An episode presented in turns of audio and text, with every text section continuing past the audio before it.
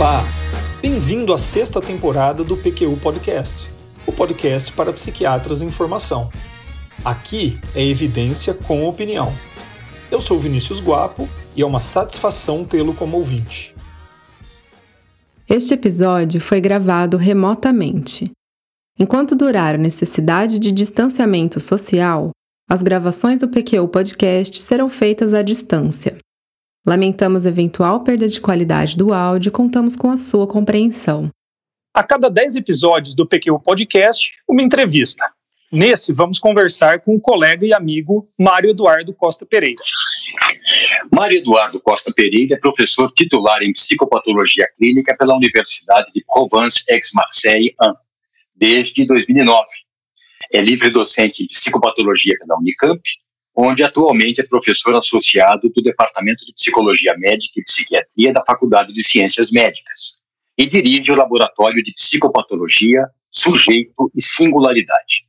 Ele formou-se médico pela PUC do Rio Grande do Sul e fez mestrado em saúde mental na Unicamp e doutorado em psicopatologia fundamental e psicanálise pela Universidade de Paris 7, onde foi orientado pelo professor Pierre Fedidat. É também membro do Laboratório de Psicopatologia Clínica, Linguagem e Subjetividade da Universidade Aix-Marseille, na França, e da Associação Universitária de Pesquisas em Psicopatologia Fundamental. É também autor de vários livros sobre psicanálise, psicopatologia dos ataques de pânico e pânico e desamparo, alguns dos quais serão citados nessa entrevista. Algo a acrescentar, Mário? Eu gostaria primeiro de dar o meu bom dia a todos vocês, agradecer muito o convite do Retten, amigo de longa data, e eu estou muito feliz de poder compartilhar com vocês um pouco do meu percurso, um pouco de algumas ideias sobre psiquiatria, e agradeço muito a, a oportunidade. Legal. Você saiba que no meu currículo vitae ampliado, um dos pontos de que me orgulho é esse mesmo, tê-lo como amigo, amigo de longa data, amigo antigo, que eu admiro muito. E lembrando, né, Mário, que a sua, a sua contribuição, a sua generosa contribuição para o primeiro livro que eu editei, em meados de 1990, engrandeceu muito o conjunto da obra. É um capítulo, rapaz, citado até hoje. As pessoas falam do seu capítulo sobre a história do conceito de angústia, de ansiedade. Muito obrigado. Preparado é, para essa sabatina, Mário? Vamos lá. Mário, conte-nos então como foi seu percurso no curso de graduação que o levou a escolher a psiquiatria como especialidade. Bom, essa pergunta é muito interessante, porque eu entrei na Faculdade de Medicina da PUC de Porto Alegre, como foi mencionado, em 78, que foi um momento muito especial. Eu entrei muito cedo na faculdade, eu tinha 16 para 17 anos, era muito jovem quando entrei.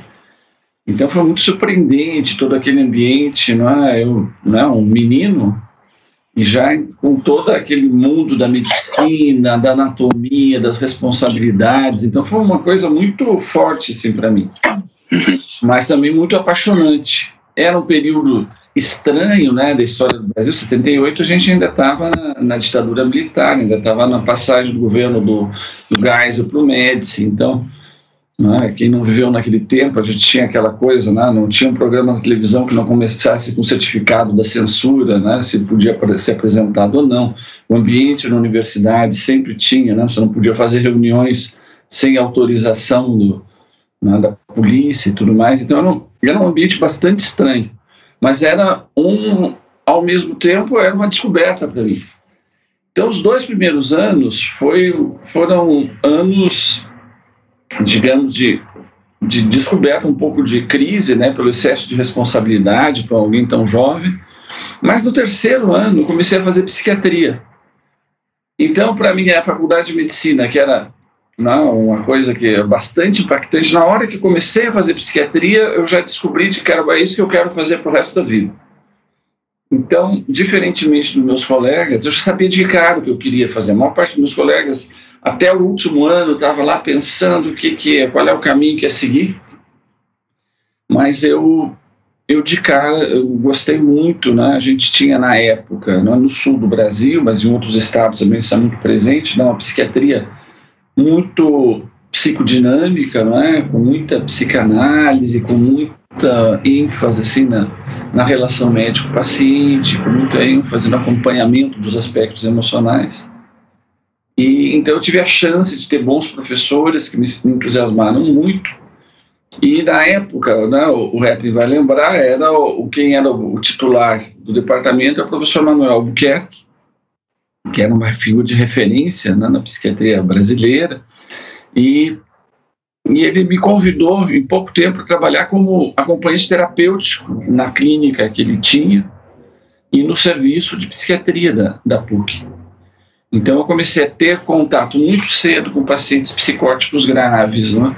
e num, num ambiente muito interessante, muito favorável, porque como acompanhante terapêutico, eu tinha oportunidade de ir na casa dos pacientes, viajar com eles, participar do dia a dia, conhecer um pouco da, da dinâmica interna da vida dessas pessoas, da, das famílias, da história deles, da, da forma como lidavam com a doença. Então, isso me deu uma visão bastante viva né? e bastante uh, estimulante da questão da psicopatologia, do transtorno mental, da dinâmica da coisa. Né?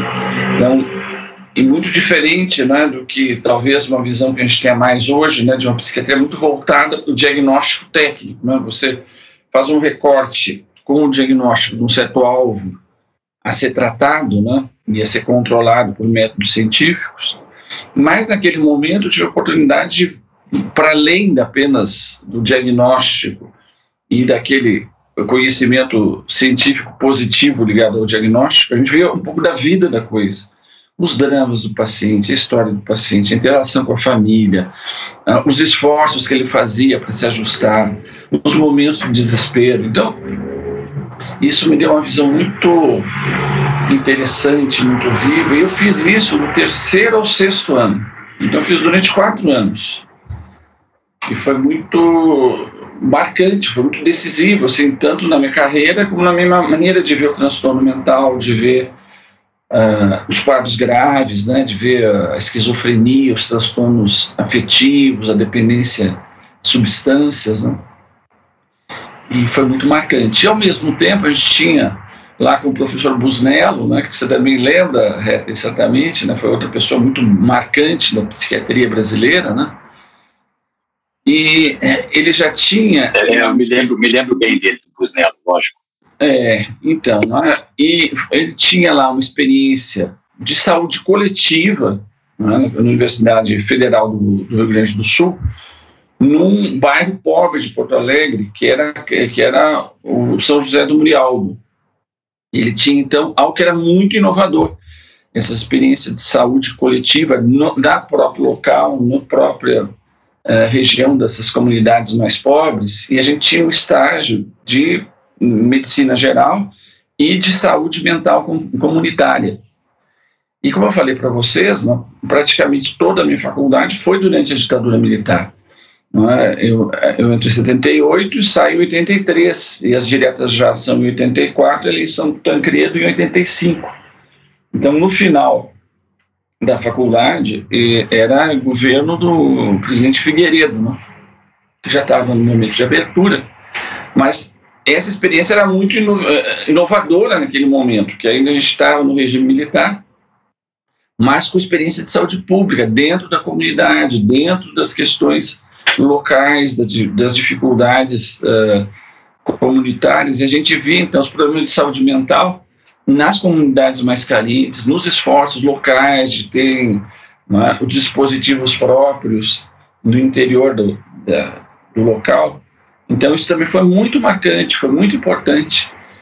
Então, eu tive esse privilégio, de, apesar das dificuldades políticas todos os momentos, poder ter tido essa experiência muito inusitada de contato com, com a psiquiatria, com os transtornos mentais, com o sofrimento mental, com a relação disso com a família, com a sociedade, com a política.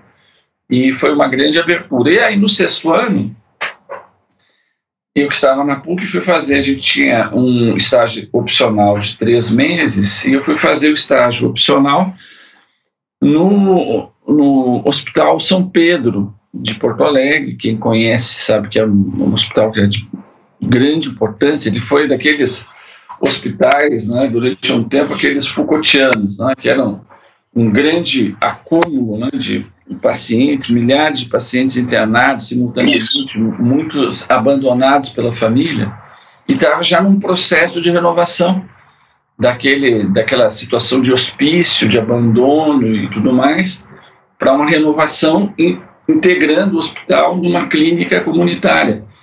E eu fui fazer, olha só, né, eu fui fazer o estágio no, num dos pavilhões que era é, administrado clinicamente também na parte de ensino pela Universidade Federal do Rio Grande do Sul, pelo Departamento de Psiquiatria, e o chefe na época era o professor Davi Zimmermann, que era um psicanalista importante, foi vice-presidente da Associação Internacional de Psicanálise e um psiquiatra de crianças muito conhecido, muito importante na época. Então, nós fizemos um estágio de psiquiatria de adultos com pacientes clínicos graves internados, mas numa, uh, num espaço né, de uma psiquiatria muito dinâmica. Naquela época era muito presente nessa né, coisa da, da psiquiatria dinâmica, das comunidades terapêuticas, tinha a famosa Clínica Pinel, em Porto Alegre, tinha essa experiência da na divisão psiquiátrica Melanie Klein, que chamava assim, nessa né, esse local no Hospital São Pedro. Então eu fiz meu estágio na divisão psiquiátrica Melanie Klein. Olha, veja se hoje em dia nós teríamos não, né, um, um local psiquiátrico universitário com esse nome. Né? Jamais. Né? É? isso aí, já, isso aí é bom, é bem um retrato desses tempos, viu? É bem um retrato. Então, mostra bem o tipo de psiquiatria que nós fomos. Fui colega do, do nosso grande, queridíssimo amigo, né, do, do Marcelo Fleck. Nós fizemos estágio juntos lá nessa época, né? E nós somos uh, contemporâneos. E aí, quando termina a faculdade, eu faço concurso para residência. Eu tinha passado, tinha iniciado a minha residência médica na Federal do Rio Grande do Sul mas ao mesmo tempo eu tinha sido aprovado na residência de psiquiatria na Unicamp, em Campinas. E como eu tinha muita vontade de poder ir para o exterior, naquela época tinha mais chance, né? eu, pelo menos eu estimava assim, tinha mais chance de obter uma bolsa quem estivesse fazendo né, ligado a uma universidade paulista do que fora do estado de São Paulo. Então Entendi. eu acabei me mudando para para Unicamp, né, para Campinas. Isso foi em 83 para 84. Me formei em 83, né, e cheguei em Campinas no começo de 84 para residência. Ô Mário, puxa, que interessante. Você, então, por ter ingressado tão precocemente nesse contato com a psiquiatria, você é um daqueles que viu o, o, o empobrecimento do campo epistemológico. Né? Você viu a medicina como especialidade médica meio que se enxugar, assim, né? Tentar buscar ali um, uma coisa mais, mais puramente médica, né? Não deve ter sido fácil você ter testemunhado esse empobrecimento, hein? É, foi a gente viu isso muito de perto, né? Nossa geração, né, Porque, assim, o, o, grande divisor de águas foi a publicação do DSM-3, 1980. Uh, então, teve, eu, eu vejo teve três elementos muito marcantes. Né?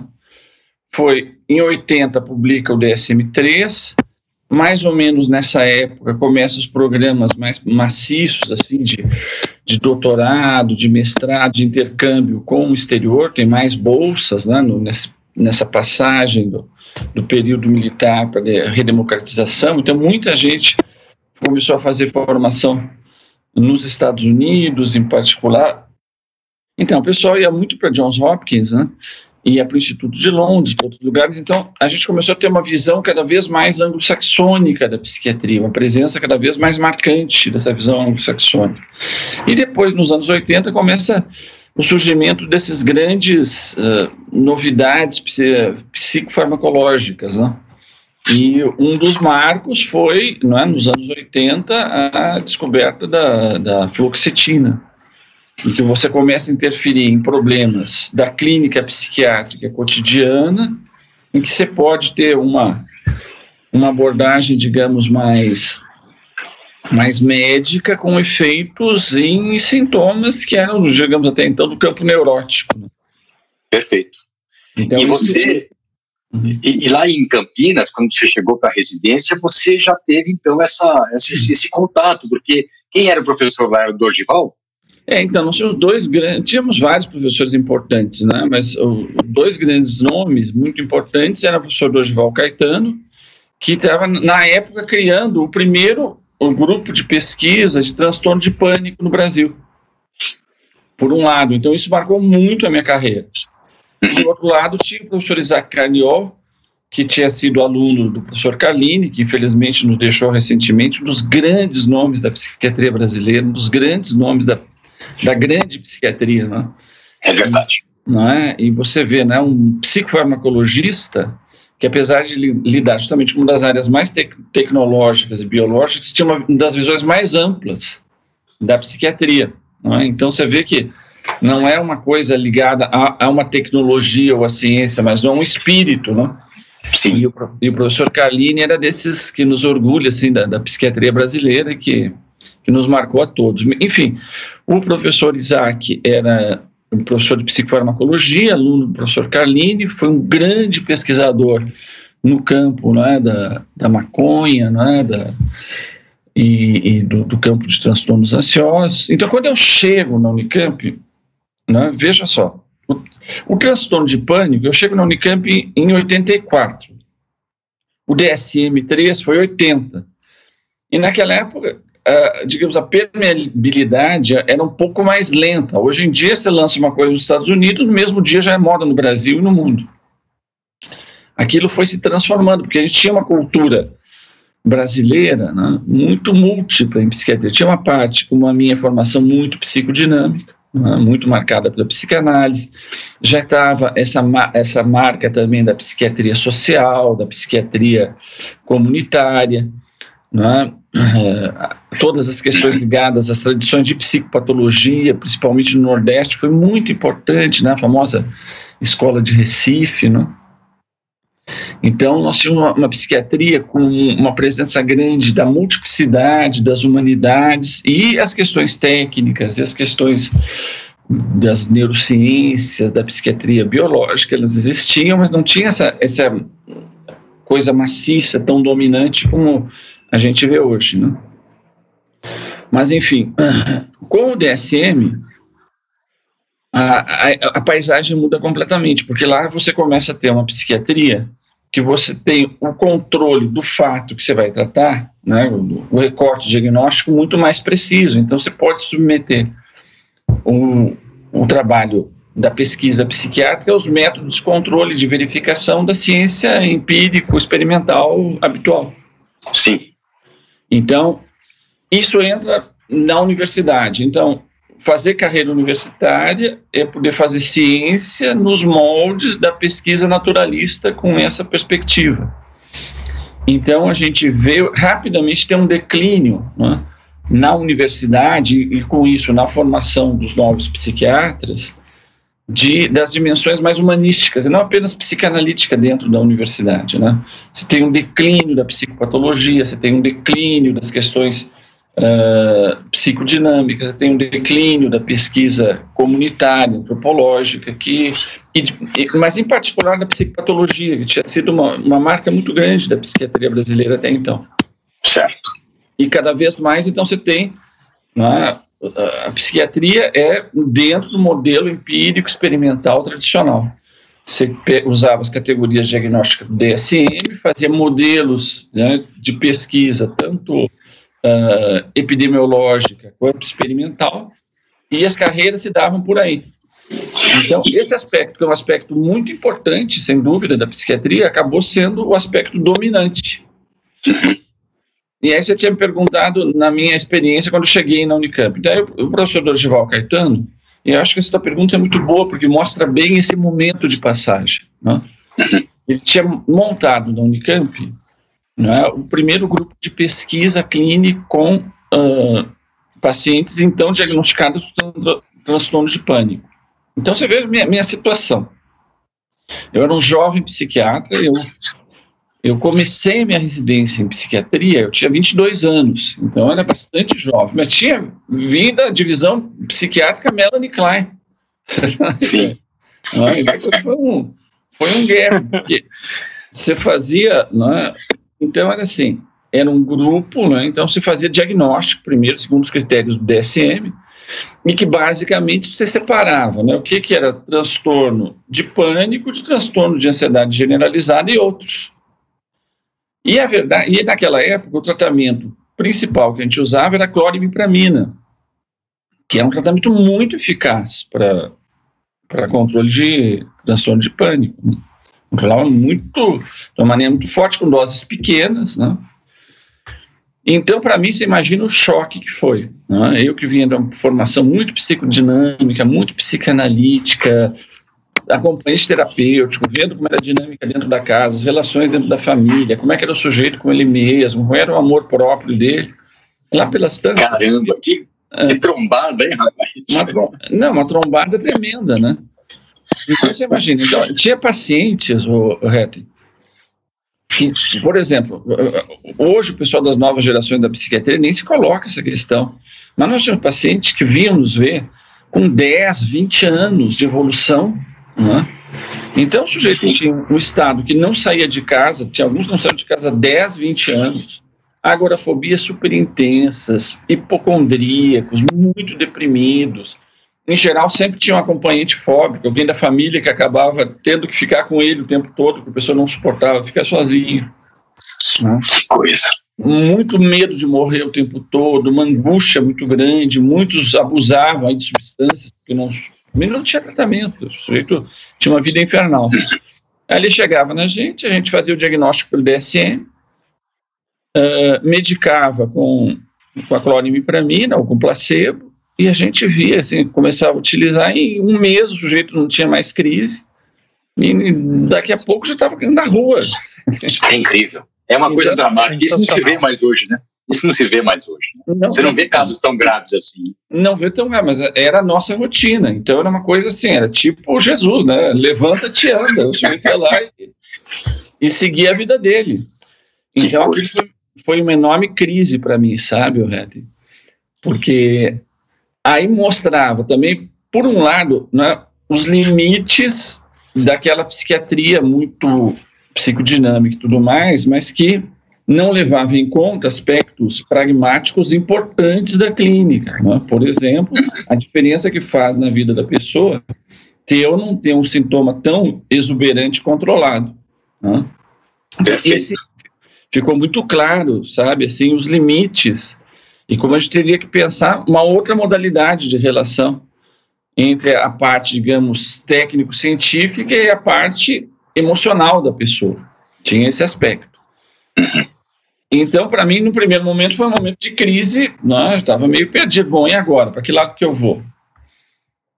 Então, e com resultados muito impressionantes, né? numa paisagem, como eu estava falando para vocês, que a gente não vê mais hoje, mas na época era muito chocante. Né? Então, teve isso.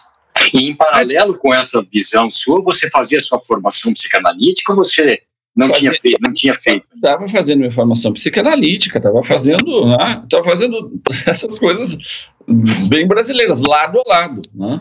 fazer analítica, fazer minha análise pessoal e estudar lá neurotransmissores, genética, transtorno de pânico, associação de pânico, prolapso de válvula mitral. Né? Nossa!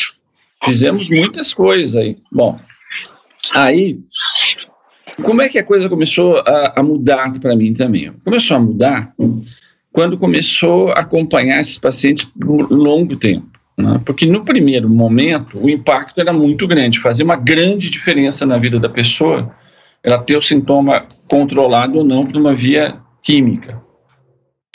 O quando se começava a acompanhar esse paciente um, dois, três anos, aí você também via os limites desse tipo de tratamento. Né? Quando você lidava apenas com o sintoma, com o controle clínico, fazia o sujeito sair de casa. Né? Então, uhum. eu sou o primeiro a reconhecer a importância disso. Mas também é importante ver os limites disso. Porque você via assim, né, no fundo, o paciente tinha aquilo, mas era muito comum o paciente não sair de casa sem ter num bolso o número do meu telefone, e não era celular, né? O sujeito tinha que ter um telefonar, tinha que ter uma ficha de orelhão, porque não tinha. Né? Os jovens nem sabem que é orelhão, né? Esses telefones públicos. Né? Ele saía com o número do meu telefone, uma ficha de orelhão num bolso e no outro um comprimido de anafranil. É, né? Olha só. Anos a fio. Então o sujeito vivia sob aquela soma, doutor, eu tenho, eu, eu não tive mais crise, mas todo tempo eu tenho medo de que alguma coisa ruim pode me acontecer. Muitos desenvolviam, não tinham mais crise, mas a, insegurança era muito marcada, muitos tinham quadros depressivos que já não estavam. É como se aparecesse uma outra coisa ali. E aí, Sim, como se é, é isso que a gente costuma observar, né, Mário? Se você tem um componente de ansiedade em quadro clínico, ele domina a cena. Uhum. E a hora que você elimina a ansiedade, aparece todo o resto que estava ali é, camuflado, né? Eu acho que você traduz super bem a experiência que a gente tinha. Né? Né? Exatamente, é como se aquilo fosse ocupasse né, bastante a cena, você tira aquilo e o sujeito começa a entrar em contato com essas outras questões. As questões de insegurança, as questões de amor próprio, questões depressivas, questões afetivas, começava a vir tudo à tona. E aí eu comecei a ficar com a impressão que, apesar de a gente ter feito um grande bem de tirar o sintoma desesperador, no fundo a gente estava cultivando né, um grupo de pessoas neuróticas sem ataque de pânico. Perfeito, é isso mesmo. Ah, então, a gente, eu comecei a ver que, no fundo, o buraco era mais embaixo. Então, foi ali que eu comecei a fazer a minha própria carreira, ali que eu encontrei o meu caminho na psiquiatria. Né? E que foi muito interessante, né? Porque você vê, por um lado, teve a coisa psicodinâmica, eu pude ver até onde ela ia, o que ela portava e os limites, mas também a coisa psicofarmacológica, científica e técnica, no que, que ela portava, mas os limites disso também. Né? Bom, mas a verdade foi que a psiquiatria no Brasil e no mundo, toda essa questão, digamos, mais técnico-científica, se transformou numa espécie do núcleo duro da psiquiatria. A psiquiatria era fazer isso, né? Então, cada vez mais, a gente via os nossos estudantes se formando com pouquíssima base psicopatológica, né, estudantes do DSM, né, e, no fundo, eles concebiam a clínica, eram ensinados a, a conceber a clínica com um tipo de lógica que era o seguinte: primeiro passo é o diagnóstico. Eu tenho que ver esse caso que eu tenho diante de mim, em que categoria do DSM que eu devo alocá-lo. Na hora que eu já sei esse diagnóstico preciso, daqui decorre uma, um algoritmo de intervenção. Então, daqui decorre né, uma árvore de decisões baseada em evidências. Né? Então, como se se desdobrasse, bom, dentro de tal categoria, com tais subcaracterísticas objetiváveis, decorre, segundo as melhores evidências, que as intervenções necessárias são. Então, no fundo, a gente chama uma espécie de sintaxe da clínica. Uma sintaxe Sim. lógica. Se aloca um caso dentro de uma categoria geral, e dessa categoria geral se desdobra os, os algoritmos especificadores, que, baseados na melhor evidência, vão dar os resultados mais controláveis. Né?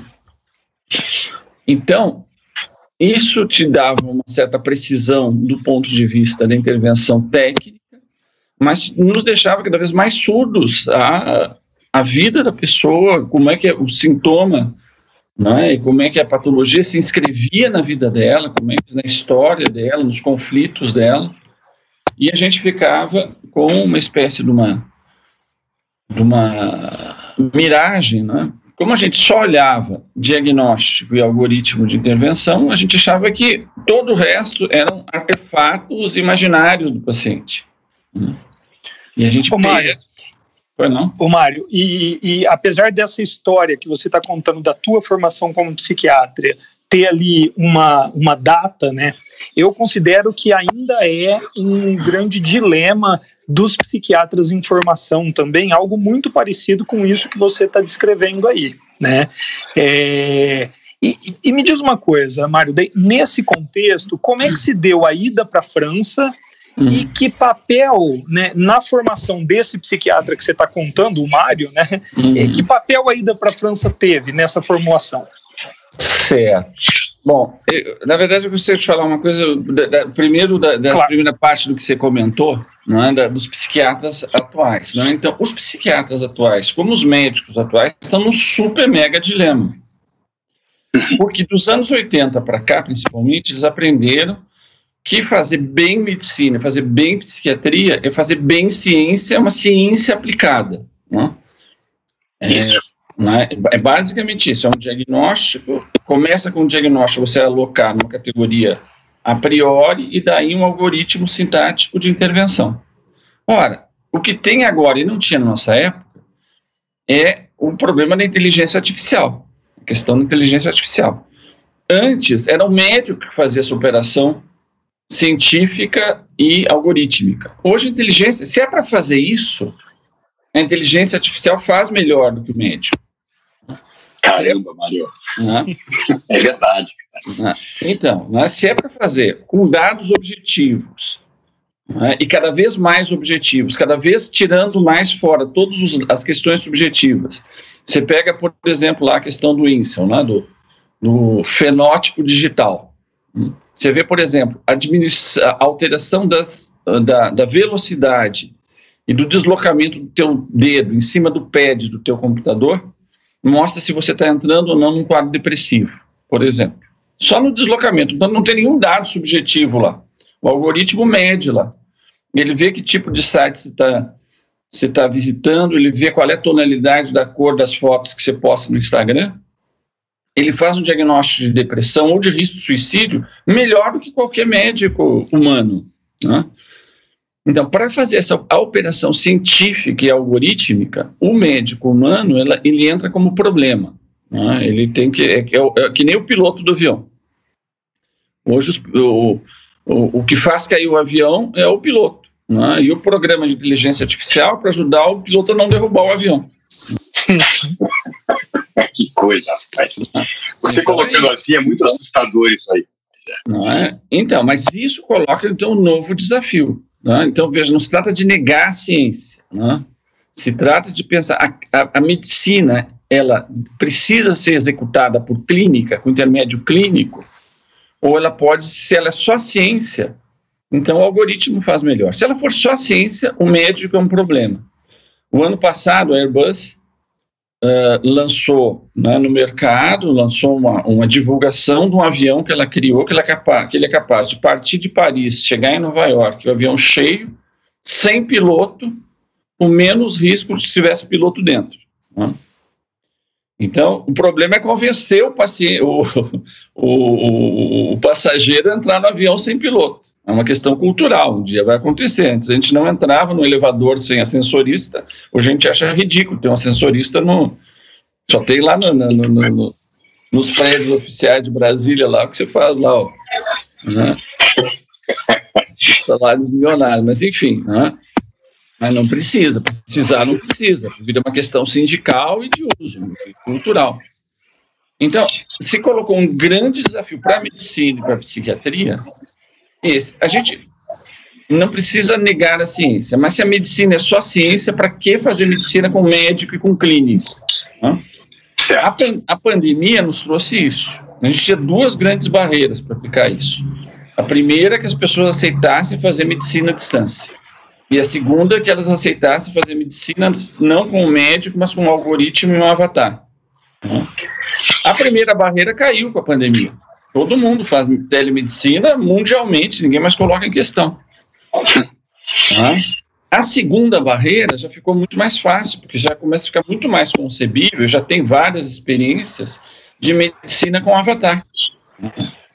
Então, abriu-se um novo campo enorme, o que, que é a especificidade humana da patologia e da clínica. Aquilo que em que pontos a gente consegue demonstrar que precisa da figura humana e que isso é melhor do que inteligência artificial. Bom, vou fazer, vou terminar meu parênteses aqui só para é, dizer o desafio contemporâneo, um dos desafios contemporâneos para a medicina.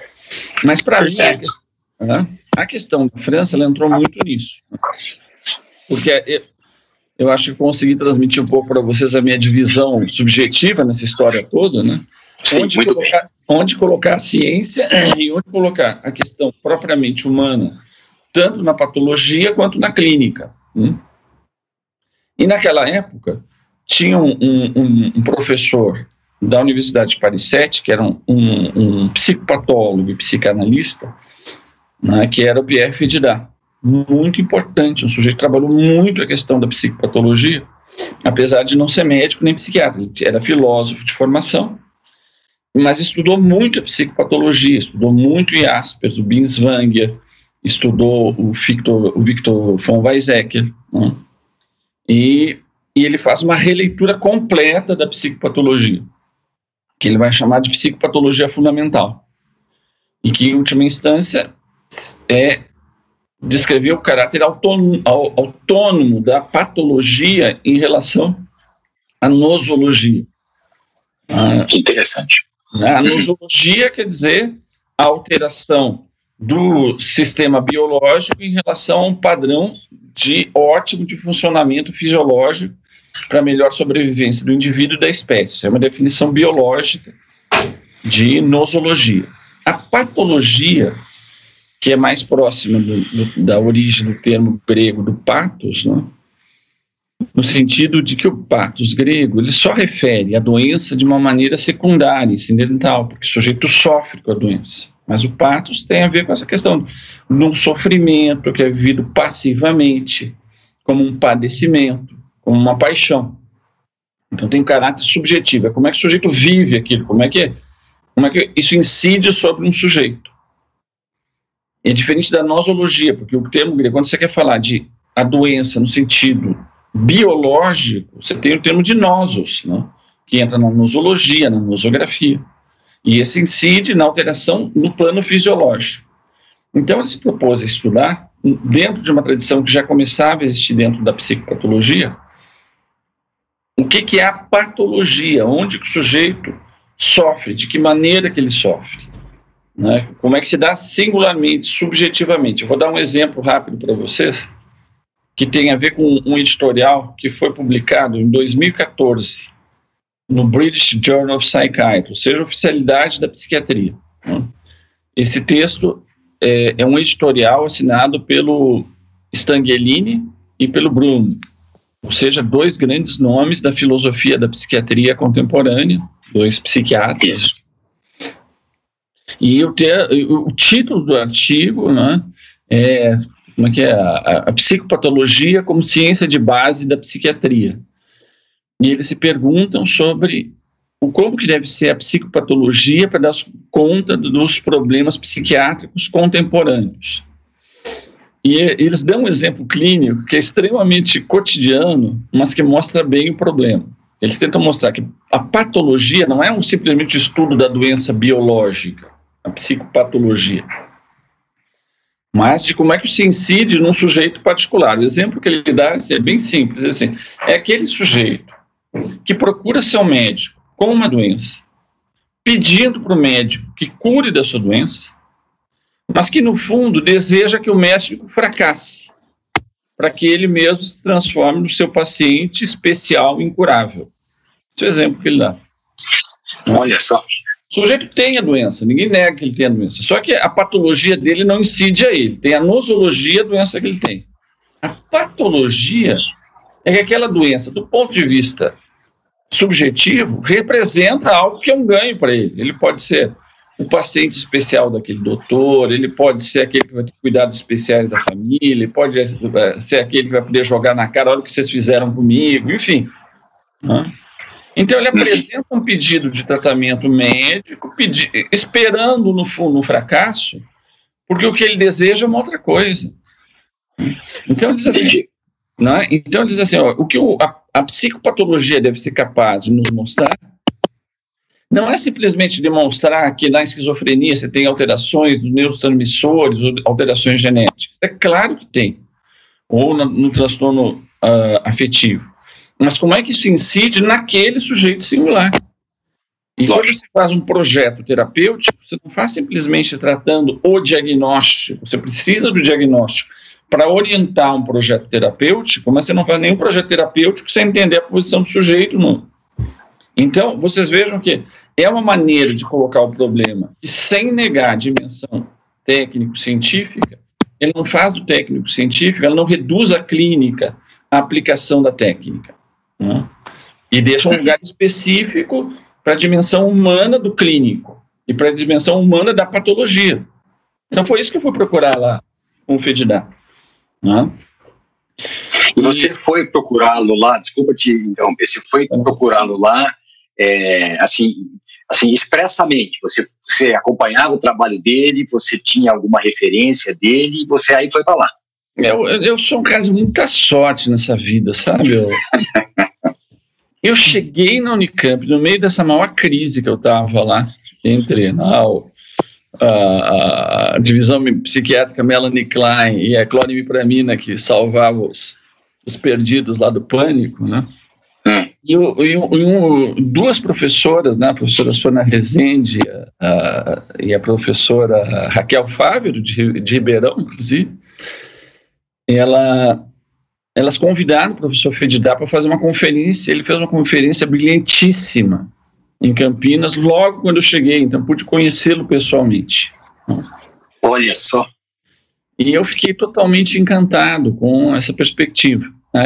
É isso que eu quero fazer.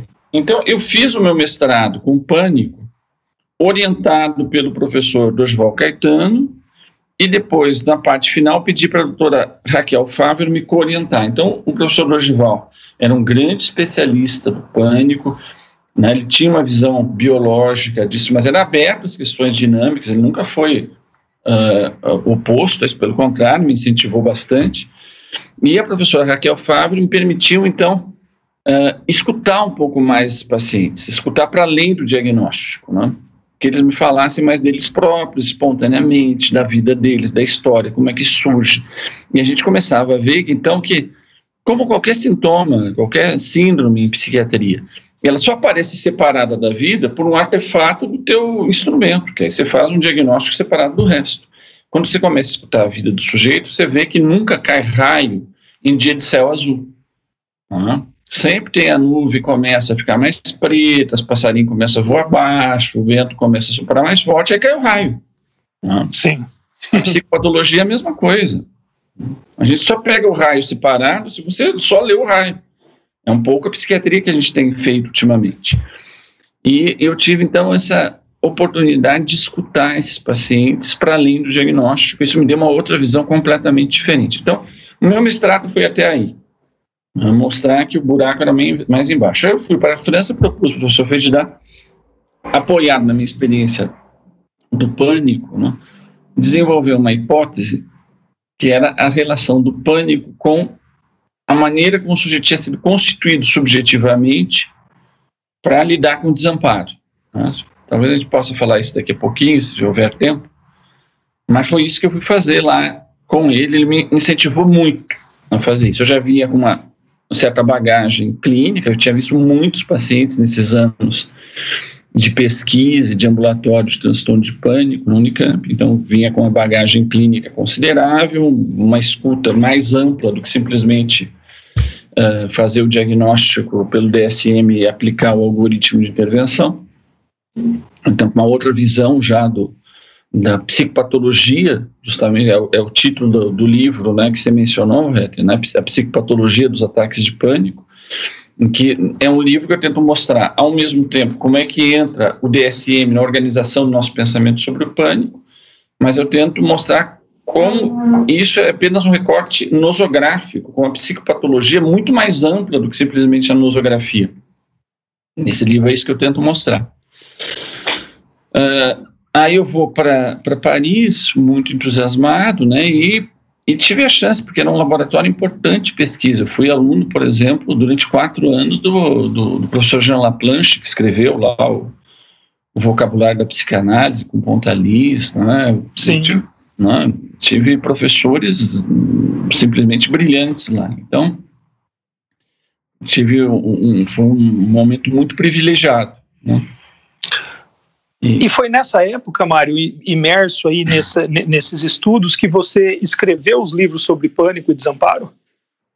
Então, pânico e desamparo foi o resultado do meu doutorado. Né? Porque no meu doutorado eu trabalhava com isso. Então, uh, a minha tese foi essa, né? foi a questão do desamparo no pânico, que eu vou resumir é, brevemente só para vocês terem uma ideia. Né? É, a questão do desamparo, né, a hipótese, a questão do desamparo é o fundamento de toda a existência. Né? Em última instância, quando a gente nasce, a gente sabe que vai morrer, não sabe quando, pode ser qualquer momento. Né? O mundo todo pode virar de pernas para o ar de uma hora para outra, e só que é uma coisa que você não descobre de cara. Né? Quando você nasce, a família, mãe e pai te protegem dessa descoberta.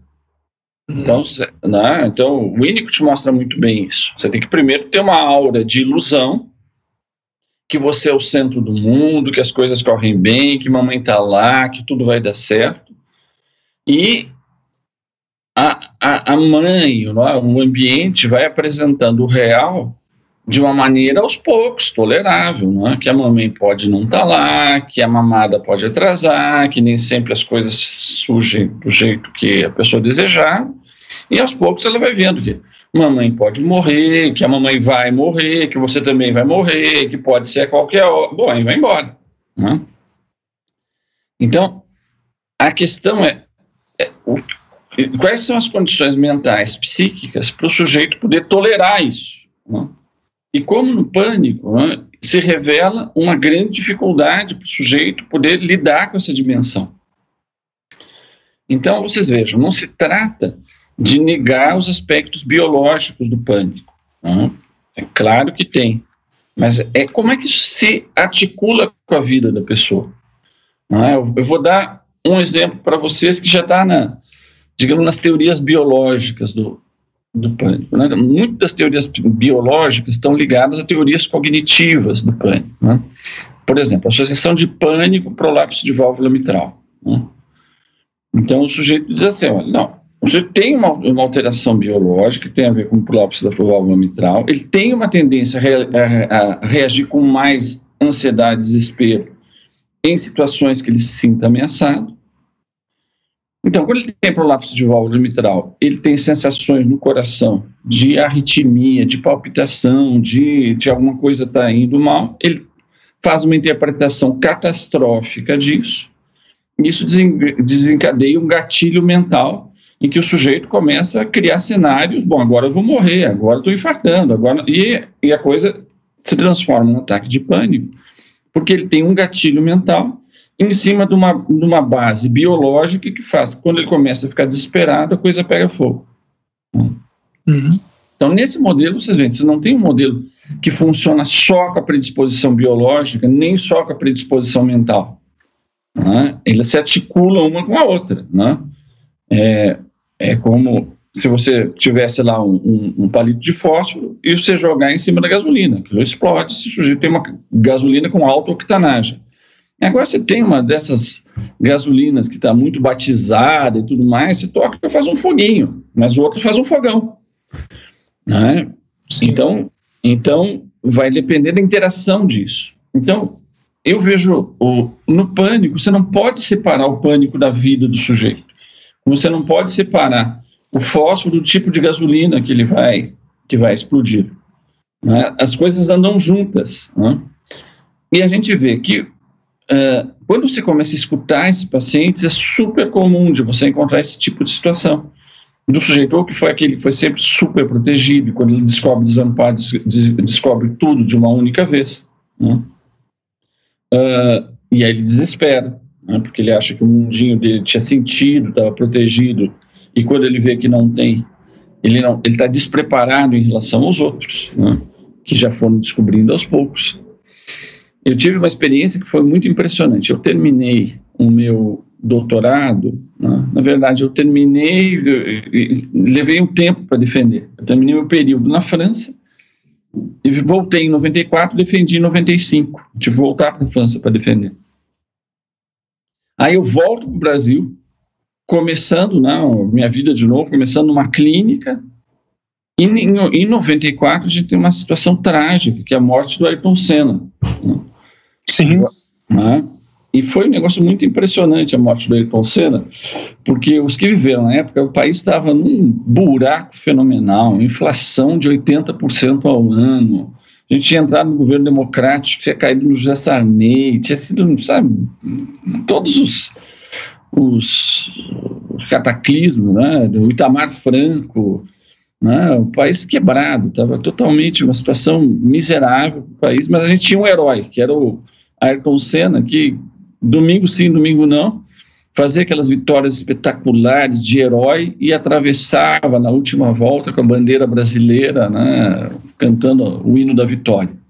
Então era, o grande herói brasileiro. E lá no dia, acho que é no 1 de maio de 94, numa curva que é praticamente uma reta, acontece, se apresenta para ele, para todo mundo, essa dimensão de desamparo da vida. Ele está andando, quebra a barra de direção, ele na reta, é o melhor piloto do mundo, vira 90 graus, praticamente numa reta, e se espatifa no muro e morre na frente de todo mundo. Sem que ninguém pudesse fazer nada. Diante de super equipes médicas, gente né, na Itália, não é, né, país do primeiro mundo e tudo mais. E ele morre, o nosso herói nacional, a nossa base da nossa autoestima, morre ali. Eu acho que em uma semana encheu o meu consultório. Olha só. Né? Né? Porque funcionou para muitas pessoas como uma espécie de gatilho, né? Essa, dessa coisa do desamparo. Se o Ayrton Senna, que era o herói brasileiro, que todo mundo achava que era o maior piloto do mundo, morre desse jeito, porque tem fatores da vida que a gente não controla e pode levar a catástrofes, e a minha vida? Imagina eu, né? Imagina eu. Então, foi muito como a gente está atravessando agora no momento de pandemia. Né? A gente tinha um mundo também totalmente em que a, o jogo parecia estar jogado, né? a gente estava falando já no fim da história, o mundo vai ser isso aí, vai ser o capitalismo individualista das sociedades democráticas né? que a gente conhece. A ciência é que vai dominar tudo, e quando você vê, você tem uma pandemia que pode terminar com a vida no planeta. em, um, em poucas semanas, a vida do mundo vira de perna para o ar. Né? Ou seja, tudo aquilo que dava para a pessoa a sensação de estabilidade, segurança, garantia tudo mais desaba. Então, e as pessoas têm, digamos, diferentes bases biológicas para tolerar e para lidar com esses desabamentos. Né? E isso pode, uh, com uma equação complexa, né, pode desencadear. Né, é um ambiente propício para aqueles que, diante de, um, de uma angústia uh, desencadeada pela vivência do desamparo, reagir com pânico. Né? Então, para resumir um pouco a, a, a ideia que eu trago para você da psicopatologia do, do pânico. Né? Então, eu não estou dizendo. Pois não. Não, eu ia dizer que essa é uma ideia geral, mas eu achei essa sua sacada, assim, de trazer isso para o sujeito, apesar de. É, sabe, Mário, é, é, é, o problema das grandes ideias. Depois que você as vê escritas e bem explicadas, elas parecem simples. Mas eu acho, sinceramente, que isso trouxe um, um, uma, uma nova dimensão para o acompanhamento desses pacientes. E eu tenho essa percepção na prática clínica, quando eu uso a palavra desamparo, Uhum. Parece que é como se encaixasse alguma coisa. Você percebe isso no, no olhar do paciente. Fala, doutor, o senhor é isso. Eu me sinto como se tivesse perdido, solto, sem nenhum tipo de, de uhum. condição de controle e ainda tendo crises. Mas esse perdido solto é só agravado pelas crises. A pessoa já está perdida e solta. Por isso que essa importância é importante. É, é, por isso daí a importância desse seu conceito, né, desse conceito uhum. que você descreveu, para que a pessoa entenda que tem que tomar outras providências além de tomar remédio. É, então, e aí entra o papel do médico, porque muito ele encontra lá o desamparo, ele, ele encontra uma remediação no remédio e no médico. Então, a relação médico-paciente ela é muito importante. Por isso que ele saía com o meu telefone no bolso, deve sair com, o de vocês também. Porque não bastava apenas ter o remédio, tinha que saber que tinha alguém que garantia o remédio, que se qualquer coisa pifasse. É como se esse dispositivo todo reorganizasse a ordem do mundo, a estabilidade do mundo para ele. Então, o tratamento não é apenas controlar a crise, mas ajudar que ele possa lidar com isso de outra maneira, que inclusive possa ficar livre de você, médico. Né? Do ponto de vista dos negócios, é ruim. Né? Você, um paciente de pânico, você dá apenas remédio, você tem paciente para a vida inteira. Do ponto de vista de ajudá-lo a lidar de outra forma, com autonomia, com independência, com desamparo, quer dizer que ele, no limite, ele vai ficar mais independente do médico. Mário, eu queria só te dizer que tem algo que me agrada muito nessa sua formulação, uhum. que eu descreveria da seguinte maneira: o que, a meu ver, o que você propõe é compreender para poder intervir. E claro. tem muitas teorias psicológicas que tentam explicar tudo no sentido etiológico. Claro. E isso me parece que sempre leva a um desfecho ruim. Né? É sempre a becos sem saída, na verdade, na história mesmo das teorias é, psicológicas aí das coisas. Né? Agora, essa ideia, é, essas, é, essa tentativa de compreender e a partir da compreensão do que se passa poder intervir, me parece sempre bastante promissora. É, eu, eu acho que essa intervenção é, puxa, é perfeita, eu te agradeço muito porque acho que traduz bem o que eu quero transmitir, não é? Uh, eu acho que a psicanálise ela não fez suficientemente o, a sua autocrítica do momento que ela foi mainstream, que ela foi hegemonia na psiquiatria. Ela foi e perdeu, e do meu ponto de vista, perdeu justificadamente, a justo título. Né? Até demorou demais, mostrou que a psiquiatria foi bastante tolerante. Né? Eu acho que ela teve dois grandes defeitos né, que ela jamais fez de fato autocrítica. Teve um, um, defeito político, foi de uma arrogância e de uma violência no exercício do poder muito grande. Quem viveu essa época pode testemunhar ou me contestar, mas eu diria que isso foi muito importante. Né? Teve uma postura muito de poder muito impositiva, isso foi um lado. E do outro lado, o que você está dizendo, né? ele, ele, pegava as questões uh, propriamente subjetivas emocionais com teorias explicativas, objetivantes. E aí não funciona, e aí é ridículo, na verdade. E aí faz mal. Não é? É, é, o exemplo, não é? o exemplo clássico que a psicanálise paga conta até hoje, inclusive psicanalistas que nunca defenderam essa posição acabam pagando a conta. É como se o autismo é, é, ele é causado por uma mãe geladeira. Bom, isso é tão violento, é tão brutal, é tão idiota, é tão reducionista, né, que você passa uma década, passa décadas para desfazer algo desse tipo. Mas isso quer dizer também que, então, que não tem fatores emocionais no autismo? Não, não quer, não quer dizer isso. Mas que não funcionam dessa maneira explicativa linear. Que é a mesma violência de você explicar toda a psicopatologia do pânico pelas alterações genéticas do pânico. Né? Ou da esquizofrenia. Hoje em dia, um paciente esquizofrênico, ele é destituído da sua posição de sujeito no psiquiatra. Ele se transforma numa esquizofrenia. Ele se transforma num, num TAB. Né? Nós tratamos de um TAB que tem um suporte que é o sujeito. Né? Então, a gente não tem essa via de pensar a articulação da dimensão biológica com a dimensão subjetiva. Então, o que eu vou, então, para situar um pouco mais o que, que eu estou trabalhando hoje, né? O laboratório que dirijo na Unicamp se chama Lapsus, né, que foi mencionado aí pelo Retten na abertura. Laboratório de psicopatologia, sujeito e singularidade. Então tem a ver primeiro com a minha herança da minha formação com FETIDAR, onde houve uma autonomia de estudar patologia de uma maneira autônoma em relação à nosologia. Com isso não se trata de negar a nosologia, mas de dizer que não tem uma relação linear entre a alteração biológica e a maneira que isso constitui um padecimento para o sujeito. Tem um gap, tem um salto. Que o campo da clínica, e aí é, ocorre a arte médica, por isso que os, quando os gregos criam a medicina, eles chamam a medicina de uma uh, iatriké tecné, né, numa técnica médica. Só que a tecné dos gregos tem várias dimensões, que no português vai dar a técnica, né, tecné, e vai dar a arte, né, vai dar aquilo que o, que, o, o fazer dá, tem uma dimensão criativa, tem uma dimensão poética. Né. Quando os latinos importam a medicina grega, eles traduzem a, a iatrique tecné por ars médica, a arte médica. Então, a nossa disciplina é uma arte médica. A arte médica nesse duplo sentido da tecné dos gregos. Né? A medicina hipocrática, a revolução que ela faz, né? ela, eu vou traduzir com uma passagem que eu gosto muito, do Corpus Hipocráticos. Você sabe, o Corpus Hipocrático é um, é um grupo de quase uma centena de livros que foram produzidos em torno de um século, de, e que é o corpus da medicina hipocrática. Né? Se atribui alguns ao Hipócrates, é provável que o Hipócrates não tenha escrito nenhum deles, mas pouco importa, tem a ver com o espírito da criação da medicina contemporânea, da medicina hipocrática.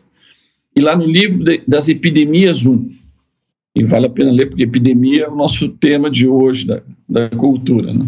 No livro das Epidemias 1, ele diz assim: como que a gente deve fazer? Está sendo endereçando aos médicos como é que a gente chega ao conhecimento da, das doenças? E o autor diz assim: de duas maneiras. Pelo conhecimento né, do caráter universal de todas as coisas e a sua articulação com o caráter único de cada paciente. É o único, ele fala, é, é o idios e, e caston, né?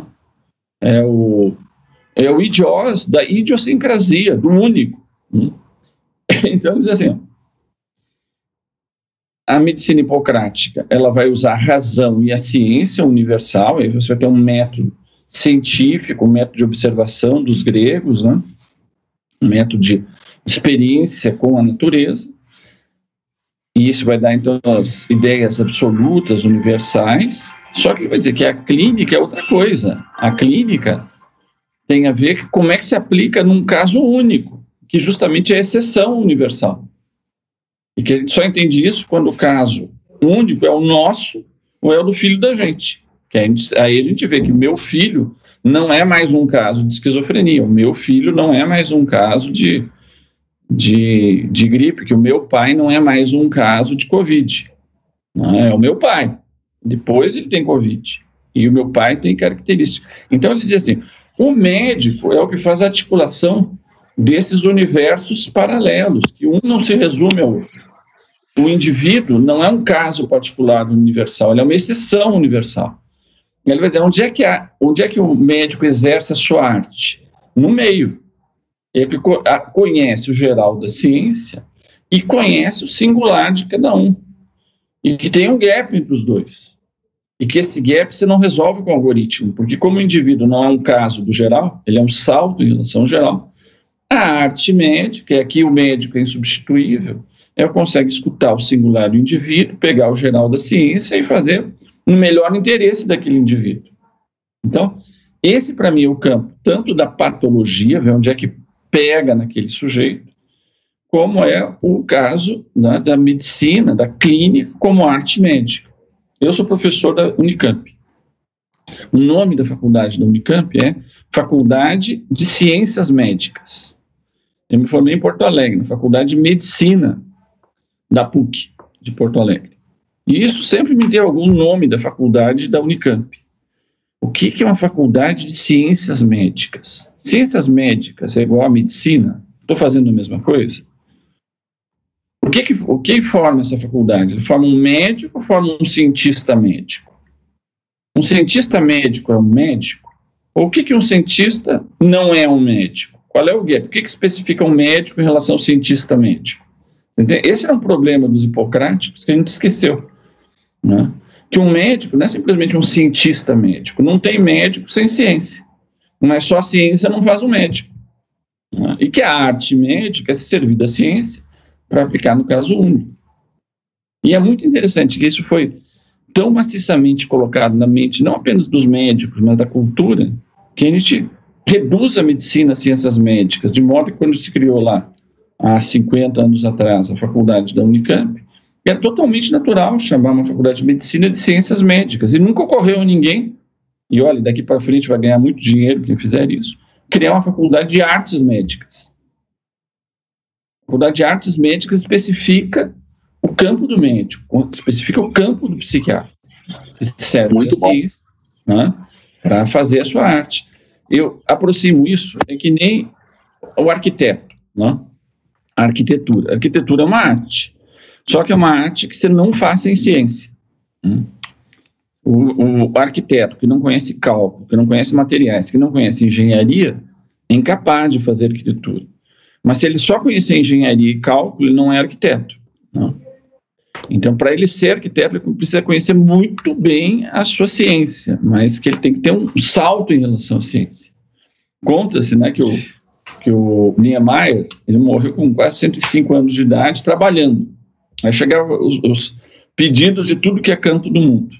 E ele foi ficando cada vez mais sofisticado, e, e os prédios dele, os projetos cada vez mais femininos, cada vez mais cheios de curvas, cada vez mais exuberantes.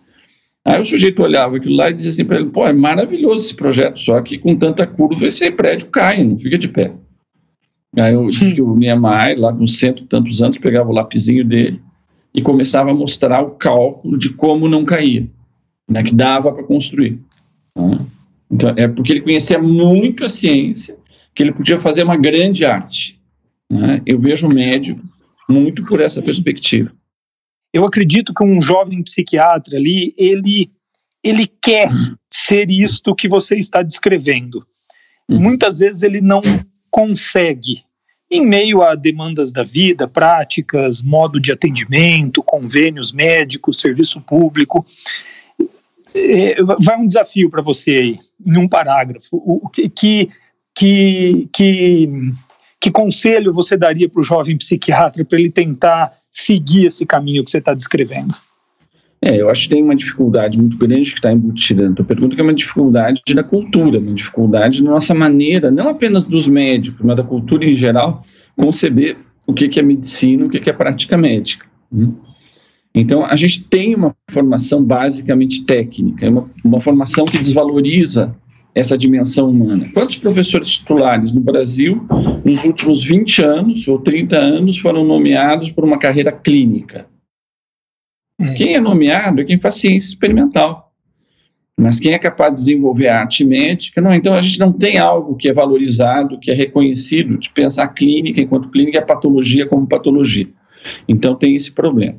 Agora, por outro lado, como eu já falei para vocês, cada vez mais o futuro mostra que a dimensão humana vai ser um diferencial. Porque se a gente reduzir a clínica à ciência, não vai precisar mais do médico. Então, nós vamos ter cada vez mais necessidade de médicos. Vão ver. Ou vai ser um médico ou vai ser o charlatão que vai fazer isso. Né? Então, isso é, isso é muito interessante, porque ao mesmo tempo que quanto mais a gente tem uma medicina cada vez mais técnica, o paciente sai da tua consulta e vai lá para as coisas que ele vai, os cristais, as fadas, o, né, as questões não científicas, mas ele se sente acolhido, ele se sente escutado. Exato. Né? Exatamente. Porque ele não encontra isso mais no campo médico. Né? Agora, para fazer a parte técnica, como cada vez mais o, o avatar a inteligência artificial vai fazer melhor do que o médico, né? ele diz, vai ser um desafio para a medicina e para os novos médicos se redescobrirem como arte médica. E os que não tiverem isso vão perecer. Perfeito.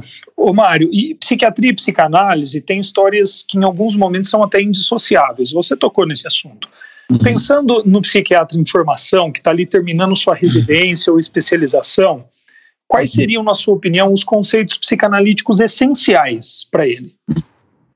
É, primeiro, eu te dizer, uh, antes mesmo dos conceitos, que são as experiências principais. Eu diria, a primeira de todas é a experiência do caso clínico, de você dis discutir, ter espaços de discussão do caso clínico, para além do diagnóstico árvore, e árvore de decisões técnicas. A gente precisa discutir nesse ponto, porque isso é indispensável, mas discutir mais amplamente discutir a história desse paciente, a maneira como ele fala, os momentos de impasse dele, a relação médico-paciente, os momentos de impasse. E isso nos, nos, humaniza e nos faz ver de uma outra maneira completamente diferente. E eu acho que isso a pandemia nos trouxe muito, porque os próprios médicos entraram em pânico, eles mesmos se viram em dificuldades, eles mesmos ficaram com medo de morrer, eles mesmos viram a grandeza da profissão. O sujeito entra com o próprio corpo se arriscando, e muitos morreram dos nossos colegas. Né? Então, a dimensão do caso clínico, de uma maneira ampla, me parece indispensável que todos possam discutir de uma maneira ampla o caso, e não apenas o diagnóstico e a árvore de decisões técnicas. Isso é o primeiro aspecto. Isso faz brotar uma dimensão naturalmente mais complexa da clínica. Né? Eu diria que os conceitos principais, eu diria que, eu diria que são basicamente quatro coisas, que são quatro campos. E que três estão no exemplo do artigo do British Journal que eu falei para vocês. O primeiro é quando ele diz assim, né, o paciente que tem uma doença que pede para o médico curá-lo, desejando que o médico fracasse para se transformar no seu paciente uh, especial incurável. Então, um é o plano do pedido, né? O que quer dizer uma demanda? O que quer dizer uma solicitação? E mostrar bem a diferença que tem entre o que o sujeito pede e o que o sujeito deseja. Tem um gap. É? Isso aparece cada vez mais na clínica cotidiana. Você chega lá, doutor, o meu filho, ele está com comportamento afeminado, mas ele não é homossexual, ele é um trans. Eu gostaria então que a gente começasse um tratamento para ele, para ajudar o corpo dele a ter formas femininas. Fazer um tratamento hormonal e vamos fazer um, uma cirurgia de redesignação de sexo. Entende? Tem um momento, seja numa criança ou um adulto, que o médico, o paciente, a família vão dizer ou sim ou não. Ele aparece bem, em primeiro lugar, o gap que pode acontecer entre o sujeito pede e o que ele deseja. O que o sujeito pede e o que ele fantasia. Então, isso faz parte da clínica cotidiana que são elimina com o avatar. Você precisa ter um clínico. Isso quer dizer que tem uma dimensão humana, tem uma dimensão que você não sai com as mãos limpas, entra com as subjetividades e vão fazer o melhor possível, não tem uma posição neutra aqui. Sim. Então, isso é super fundamental. Então, essa, a dimensão da diferenciação entre demanda e desejo, e depois outro nível, entre o desejo e a satisfação, que tem a ver com a fantasia. Então, um, a noção de fantasia é muito importante, porque a satisfação dele, no fundo, não é ser curado da doença. A satisfação é ser o paciente especial do médico, ou o paciente que demonstra como o médico é impotente. Ele acha que me curava, mas não, não consegue me curar. Ele fracassa. Então, por exemplo, pode satisfazer em ser o seu paciente especial ou que desmascara o médico. Porque ele vai ter lá uma fantasia dele de que agora eu sou o paciente mais importante desse doutor tão importante, por exemplo. Então, a gente tem esse conceito da, da demanda, tem o conceito do desejo, tem o conceito da fantasia e como é que ele se satisfaz. Sem a gente entender isso daqui, a gente não entende a patologia. A patologia não é simplesmente identificar alteração biológica, né? porque você pode ter patologia que tem alteração biológica, mas como nesse caso, a patologia está em outro lugar, não está na nosologia. Né? Ou você pode ter patologia sem alteração biológica. Né? vou dar um exemplo da clínica cotidiana. Uma mulher que chega para o seu doutor e diz assim: Doutor, meu corpo funciona perfeitamente bem. Nunca tive um único problema de saúde. Fiz meus exames, meus hormônios estão excelentes. Todas as minhas taxas estão uh, hormonais, laboratoriais, estão brilhantes. E eu estou cada vez melhor. Esse aí é o meu problema. Com um corpo tão perfeito, se eu tiver relações sexuais, eu vou engravidar. Só que eu não desejo engravidar. Então, a minha patologia é a minha boa fisiologia. Eu quero que o senhor me trate do meu corpo funcionar tão bem.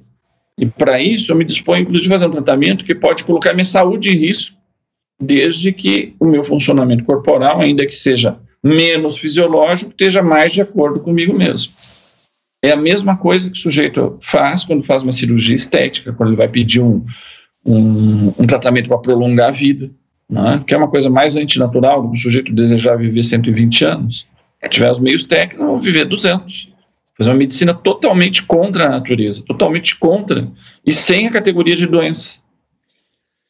Então, a categoria de doença, de transtorno, dá uma espécie de justificativa moral para os nossos atos. Eu, a doença e o transtorno é o centro da ação, a doença e o transtorno é o mal em si, eu me associo com o doente para combatermos a doença.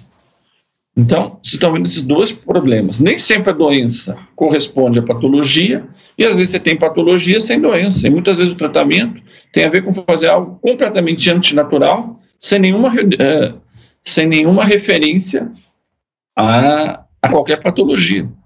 Né? Ficar velho não é patológico, é normal. Mas se a gente puder adiar muito a velhice, nós vamos fazer uma coisa muito antinatural, sem doença, e o médico vai se solicitar. Então, cada vez mais, com o progresso da ciência, a medicina vai ser solicitada a lidar com fatores propriamente humanos, do desejo, da fantasia, dos limites. Né? E um outro elemento que vai ser o último que eu falei que é muito importante, a gente repensar o que, que é mesmo a relação médico-paciente. Primeiro, porque a gente está tendo no horizonte a possibilidade de uma medicina sem médico, uma medicina eficaz, sem intervenção no médico, e, ao mesmo tempo, qual é a especificidade da presença humana do médico na relação, no que, que ele é insubstituível, no que, que ele é indispensável, que tipo de operações que ele faz, que ele não pode ser substituído com vantagens por um avatar inteligência artificial. Então, cada vez mais essa, essa questão da, da presença física dos corpos, o fato de você ter uma figura humana que também é mortal. Né? O avatar é imortal, mas com o médico você tem dois mortais ali que estão uh, convivendo com uma situação humana extrema, que é da patologia. Então, isso me parece que vai ser uma formação cada vez mais importante para o médico, para a faculdade de medicina. Puxa, Mário, muito legal essa, essa, essa nossa entrevista até aqui. E eu fiquei pensando no que você estava dizendo desses quatro níveis, e eu observo na nossa prática cotidiana o, o desejo, a, a demanda, digamos assim, envolvendo um desejo talvez irrealístico de controlar emoções com remédios, com intervenções é, mais técnicas. O que, que você poderia me dizer disso? Bom, essa pergunta também é bastante profunda e radical. Vou tentar trazer alguns pontos importantes. Né? Hoje, a nossa psiquiatria era toda organizada pelo manual de diagnóstico. Né? Apesar de a gente ter toda essa perspectiva do Eduardo Dock, né? de, uma, de uma classificação em cima de bases totalmente naturalísticas, o que a gente tem são bases pragmáticas. Como é que se organiza síndromes identificáveis com critérios linguísticos objetiváveis na, na, na prática, né? E isso se transforma em alvos clínicos. Então, você tem lá um, a, a, clínica começa pelo transtorno, pelo diagnóstico do transtorno, pelo diagnóstico da desordem. Né? Então, transtorno é, é, é a tradução português do termo inglês de desordem. Então, os manuais, eles operacionalizam os alvos clínicos, né? Que são traduzidos pelo termo desordem. Todos eles definem a desordem mas nenhum define a ordem. Qual é a ordem a ser restabelecida? E isso é muito inquietante, porque, em última instância, se os psiquiatras é, tratam a desordem, é, nós somos agentes da ordem. É o que nos deixa na posição um pouco embaraçosa. Principalmente se a gente não sabe direito qual é a ordem que a gente é suposto restabelecer. Qual que é essa ordem? Se a gente começa a fazer uma espécie de uma uh, arquitetura, né, fazer uma arqueologia do qual é a ordem que está embutida na desordem, a gente encontra que a ordem é funcionar no, na lógica do indivíduo da sociedade capitalista democrática ocidental. Ele, ele trabalha e consome sem sofrer uh, e sem colocar o sistema em questão. É basicamente isso que faz a ordem a restabelecer. E é isso a gente chama, numa linguagem informal, de funcionalidade. Ah, mas o paciente voltou à funcionalidade? Normalmente a gente tem esse background, que é um background, digamos, de bom senso, as formas do bom senso. Ele está trabalhando, ele está sofrendo muito, ele está com risco, ele está integrado à sociedade. Então a gente acha que critérios de melhora são esses: diminuição do sofrimento, readaptação social, diminuição de risco para si e para os outros, e que ele possa, então, ser um sujeito produtivo, está funcionando na sociedade.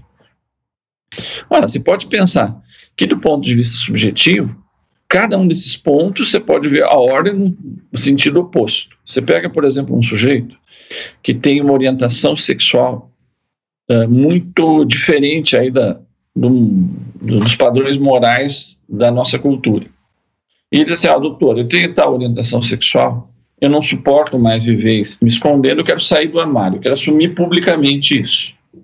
Bom, se você ajuda o sujeito a sair publicamente do armário numa opção dessa, principalmente no Brasil, o sujeito pode sofrer mais, ele tem mais risco para si e para os outros, ele pode morrer na rua, ele pode ser espancado na rua, pode ser perseguido, ele pode perder o emprego dele, ele pode perder a funcionalidade dele.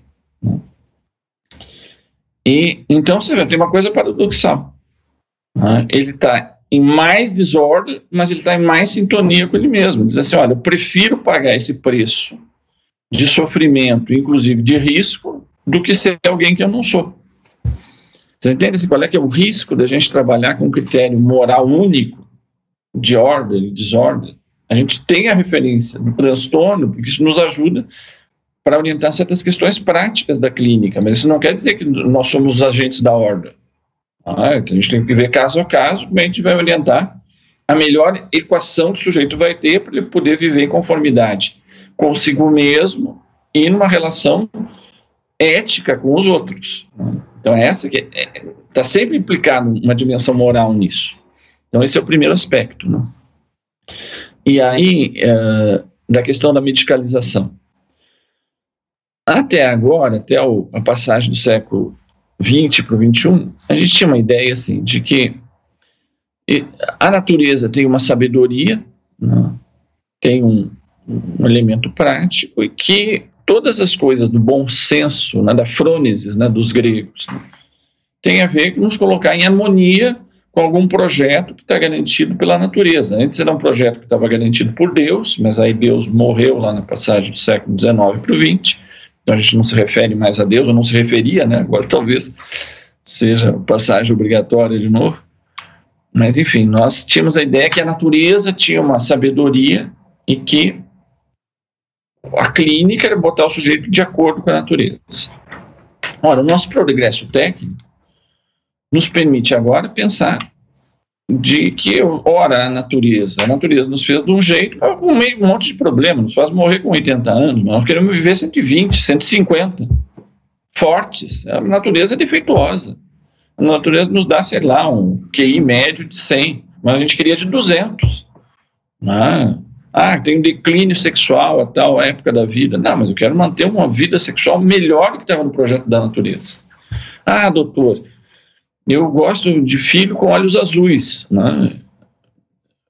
Todo mundo da minha família tem olhos castanhos. Hoje a gente tem meios técnicos, vai ter facilmente de fazer com que essa criança nasça de olhos azuis. Mas, mas eu gosto tanto de olhos azuis, doutor, que eu não quero só dois, eu queria que você colocasse três aqui logo de uma vez. Vamos ter meios técnicos, botar três olhos azuis, se a gente quiser. Ou se a gente achar que é moralmente válido, que vale a pena. E que critério. Então, o progresso técnico vai descolando essa âncora moral da natureza, essa âncora de sabedoria da natureza. Hoje em dia, todo psiquiatra já teve isso chega a mãe ou o pai com um filho adolescente, adulto jovem, do lado, ó, oh, doutor, meu filho é um, é um, jovem muito saudável, muito brilhante, muito bem com a vida, né? nunca tomou droga nenhuma, e é esse o problema dele. Ele vai fazer vestibular, né? todos os colegas dele estão tomando anfetamina para poder estudar mais.